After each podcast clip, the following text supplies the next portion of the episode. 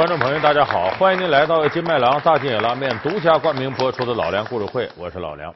我们很多朋友喜欢看这个《三国演义》，你把《三国演义》翻开，前面有一阙词叫《临江仙》，谁填的呢？是明代的状元，叫杨慎。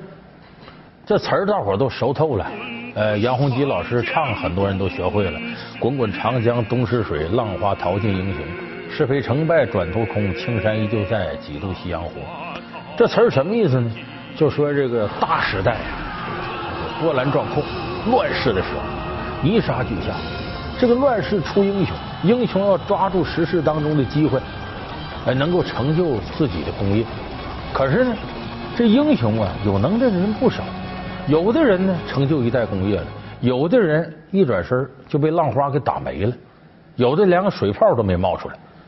那么说，同样是有本领的英雄，难道仅仅是因为时运不济，或者因为运气很好啊，就一个上天化为苍龙，一个入地变成泥鳅吗？没那么简单。因为除了这些时运因素以外啊，这个一个好汉三个帮，一个篱笆三个桩，这个英雄个人他身边有什么样人也非常关键。那么谁离他最近呢？毫无疑问呢，这两口子自个儿老婆。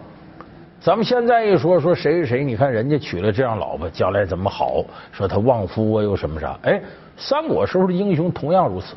咱们今天就给大伙说说三国里头这些人物，哪些是找到了理想的老婆，最终对他的事业或者对他的运道有一定帮助。亡国之君如何才保全性命？河东狮吼其实是贤内助。三国时代英雄辈出，他们的婚姻生活究竟是什么样的？老梁故事会《三国夫妻之最佳拍》。那么三国里边这样的好夫妻呢也不少。你别看三国是男人戏，呃，里边有很多这个呃女人呢起到很重要作用。咱们要大致分起来呢，这好的女人对自己丈夫的作用呢，咱可以分成这种护肤型啊、助夫型、旺夫型三类。咱一样，要不跟你说，你自己琢磨，这是起多大作用啊？咱先说这护肤型的，护肤可不是说护着皮肤啊，不是化妆品，就是关键时候护着自个儿丈夫，自个儿丈夫真有危难，挺身而出。说这护肤型的这两口子是谁呢？汉献帝和他的皇后曹节。一说汉献帝，有人说那没什么可说的，窝囊皇帝呀。汉朝到末代了，他最后一个皇帝。最后没招了，玉玺也拿出来了，弄了一个封禅台，最后把自己皇位禅让给曹丕了，就曹操他儿子，这才有魏蜀吴三分天下。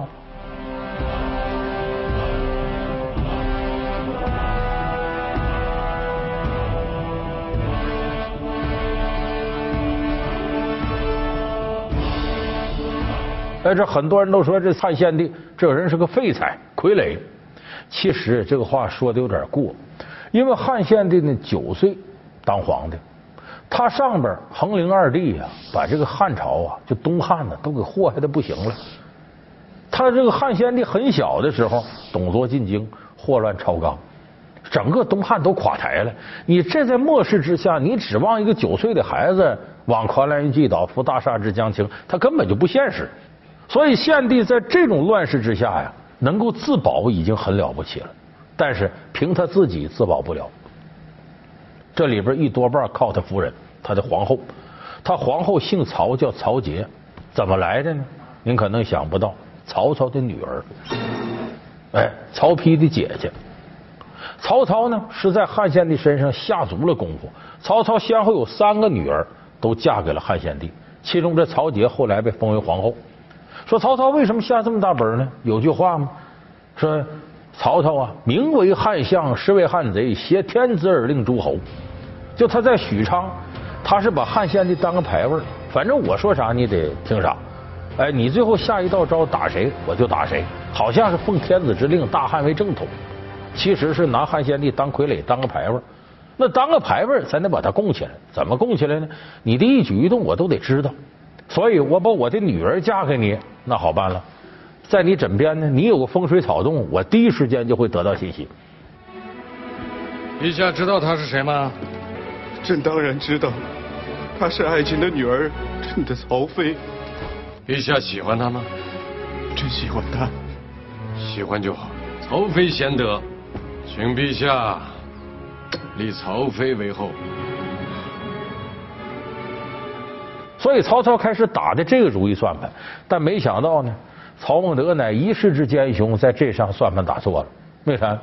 嫁出去的闺女泼出去的水，人不是你这家人了，人家不姓曹了，人到那边就是老刘家人了。结果这曹杰呢，跟汉献帝夫妻俩，哎呦，这关系好的，那是一门心思护着自个儿丈夫。陛下，千万不要这样，臣妾。后，朕不怕死。怕疼臣妾愿意终生陪着你，生死不离。就曹操想把汉献帝害死，他要动手，曹杰不干了，直接和他爸爸说：“说爹呀，你要把我丈夫杀了，我跟着就死，而且我当着满朝文武在你面前一头碰死，让大伙看看你一代丞相是怎么样做出这种丧尽天良的事的。”你敢放肆！哼！我不光是陛下的皇后，也是陛下的臣民。你们若是助纣为虐，今天就是杀了你们，也是天经地义的。这毕竟是血浓于水。曹操一看，这杀不杀代价太大了，我杀他，我女儿跟着就死了。这他他他他放过去，就这么把汉献帝给放过去。就说关键时刻，他女儿拼死一争，还真留住了自己老公的性命。那到后来呢？曹操死了之后，他的儿子曹丕，那这是篡位之心已经很明显了。这天下三分，我还留你何用啊？就直接跟汉献帝摊牌了，说你手里不有玉玺吗？拿出给我吧。就明摆着去，你赶紧滚蛋。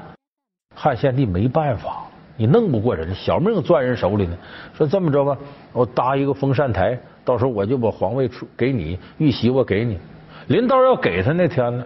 他姐姐曹杰不干了，哎，你拿你姐夫这玉玺，我在我手呢，捧着玉玺就不给。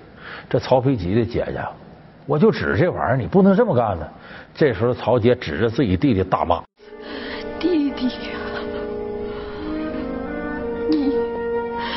真的要非汉自立吗？”啊！顺应天意呀！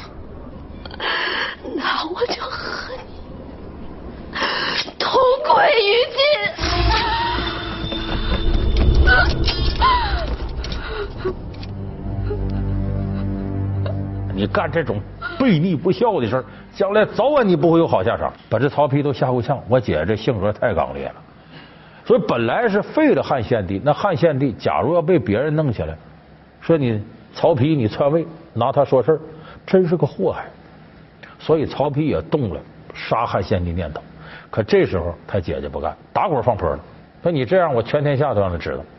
最后曹丕没办法呢，把这个汉献帝啊送到现在的焦作，那不离许昌不远嘛？呃，送到河南焦作这儿。呃，这个地方那时候叫山阳城，哎，封这汉献帝为山阳公，就是你在这地方就你的封地，你愿意咋地咋地吧。这时候，他姐姐曹杰就说：“我要跟着我老公。”曹丕也没有办法，去吧去吧，你俩活一块死一块吧，就那么到焦作这个地方。他俩去干嘛了呢？这个汉献帝啊，有点小能耐，什么能耐呢？懂点中医，弄个草药啊，干干嘛的？这时候东汉末年，三国时期，天下大乱，老百姓看病，那时候才叫真正的看病贵、看病难的。所以这县的到了这个焦作这儿呢。哎，又采点药，熬点什么药汤呢？给老百姓，很得老百姓欢迎爱戴。所以你看，这个曹操女儿曹节嫁给自己老公，人家不是说夫妻好比同林鸟，大难来时各自飞，真有难的时候真护着。哎，嫁鸡随鸡，嫁狗随狗，嫁根扁呢，我得抱着走，我不能就这么随便抛弃你。所以这是护肤型。护肤型指什么呢？危难来临的时候，关键时刻保护自己丈夫。舍生忘死，这为护夫型。第二种的这个模范夫妻呢，我们管它叫祝福型。这个祝福型是什么特点呢？它和护肤型还不一样，它是平常啊就对自己丈夫的事业有很大的助推力。就说没有这个女人，可能她事业就做不大，不是关键时刻人才帮你，平常就直接助推你。谁是典型呢？咱们都知道荆州，说刘备借荆州有求婚，荆州原先是谁呢？刘表刘景升，刘备的族兄，他的女人叫祝福型，他女人谁呢？《三国演义》有蔡氏，蔡氏谁呢？蔡瑁他姐姐。有人说你这不对了，《三国演义》里这蔡氏可不是什么好玩意儿啊，向着自己小儿子，想让自己小儿子刘琮为荆州之主，把原来刘表先方的大儿子刘琦可给挤得够呛啊，而且还要害刘备。这刘备既然向着大儿子，这不行，我得弄死他。嫔妾害怕刘备会夺了你的荆州，会灭了我们蔡氏满门。你怎么会有这个念头？刘备和刘琦已经抱成团了。刘备此次来荆州，就是刘琦请来的。刘琦想利用刘备帮他立为世子，而刘备则想利用刘琦。帮他谋取荆州，主公如果不除掉刘备，恐怕早晚会大祸临头啊！说这是害刘备，这不是好人。其实这《三国演义》里写的，真正历史上《三国志》里怎么描述的呢？这个刘琮也不是蔡氏的儿子，但蔡氏对他很好，而且要没有蔡氏，刘表不可能在荆州有那么大的势力范围，因为当年刘表呢，翩翩少年。长得很漂亮，董卓派刘表去镇守荆州。荆州那时候呢，一州七郡，上百个县城，每个县城啊，形势错综复杂，地痞流氓、豪强啊，各处各据。因为荆州这个地方，你看为什么孙权想要，刘备想要，曹操想要，乃自古兵家必争之地，兼通水陆两方。所以刘表到这呢，这个地方势力太复杂了，他管不了。有人就给出主意。说荆州当地有个大户人家，老蔡家，人家有地主武装，势力很大。你上他家求教，说我你光求什么？说人家正在那招亲呢。他家里头俩女儿，大女儿、二女儿，二女儿蔡氏貌美如花。哎，这时候年方二八，十六岁，正好时候，你去提亲去。你这模样长相啊，你这又是呃大汉宗室，老刘家人，刘表就去了。去了很顺利，就娶了蔡氏进家门，这样他利用他娘家的势力，很快把荆州一带就摆平了，然后进而周边的县城能收复收服，派兵攻打什么，很快荆州就是刘表势力范围。所以这个蔡氏啊，等于处处帮助刘表，把自己娘家的势力都用上了，包括他弟弟蔡瑁，还有张允这些人，呃，给刘表训练水师，要不刘表当时的军事力量不可能有那么大。所以我说这个蔡氏夫人呢，这为祝福型的。亡国之君如何才保全性命？河东狮吼其实是贤内助。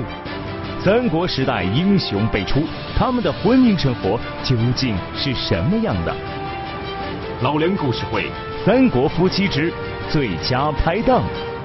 老梁故事会是由金麦郎大金野拉面独家冠名播出。再有第三种呢，就咱们最常说的旺夫型的。说旺夫型的是什么样的呢？咱们还得从刘表这事说起。咱们前面不说吗？蔡瑁上他俩姐姐，这蔡氏夫人是二姐，二姐嫁给了刘表，他大姐嫁给谁了呢？他大姐嫁给了黄承彦。说我说这名你觉得生？你记不记《三国演义》里头刘备三顾茅庐的时候，有个老头骑着驴，喝着酒，下雪天过小桥。嘴里念叨：“苍苍复苍苍，顷刻变宇宙。骑驴过小桥，独叹梅花瘦。骑驴过小桥，隐是黄承彦老人。先生辛苦了，在下恭候多时了。你是新野刘备字玄德，拜见卧龙先生。啊？错了错了，他不是孔明先生，他是黄老丈。在下是诸葛亮的岳父黄承彦。此行是来看望小婿的。哦，原来是老丈，在下有礼了。啊，黄承彦是谁呢？诸葛亮他老丈人，就是诸葛亮他老丈人黄承彦娶了刘表的大姨子，生下一个女儿叫黄月英，嫁给了诸葛亮。所以诸葛亮得管刘表叫什么呢？叫姨丈人。所以诸葛亮跟刘备，刘备是刘表兄弟，他跟刘备差一辈儿呢。这也符合年龄上，因为诸葛亮出山时候才二十多岁，刘备那会儿五十了都，就他俩年龄上就差了一倍快了。所以这个黄月英，诸葛亮的老婆，就是典型的旺夫型的。因为历史相传呢，他老婆长得很难看，黑脸黄头发。你看现在染发小女孩黄头发又哈日哈韩范很漂亮，那时候不是，那是没有这染发的。黄头发准是什么呢？营养不良啊，再会有病。就说这黄月英不仅仅是长得丑，还可能营养不良。云信兄弟，心中有话不妨直说。我送聘礼的时候曾经见过月英姑娘，那她的模样呢，相当之不行。孔明娶妻只求淑女。容貌如何并不重要，那样都不介意。婚事乃父母之命，媒妁之言，岂可反悔？那他是怎么跟诸葛亮走一块呢？是他爹黄承彦自个儿上门推销。黄承彦能耐不小，啊，公认的有水平。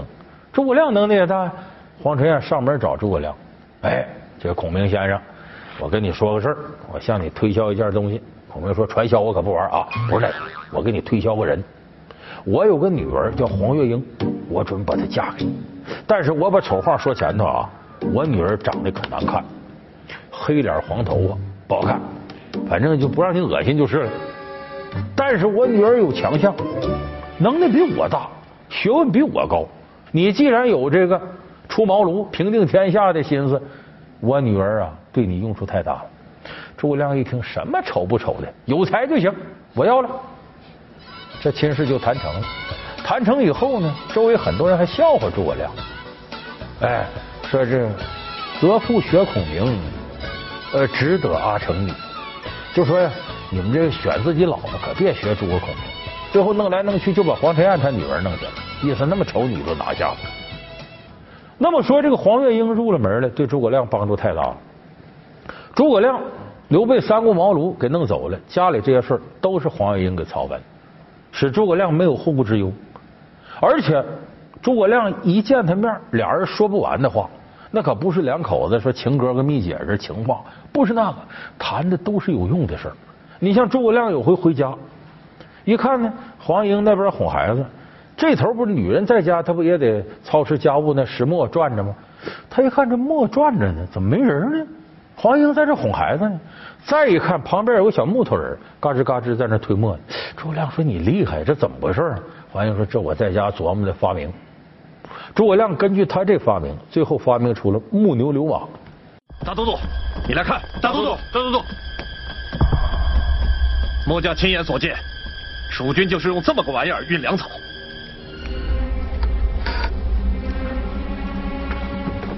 嗯。此物看起来沉重，用起来真是轻便呐。诸诸葛亮真异人呐，能设计出这等怪物来啊！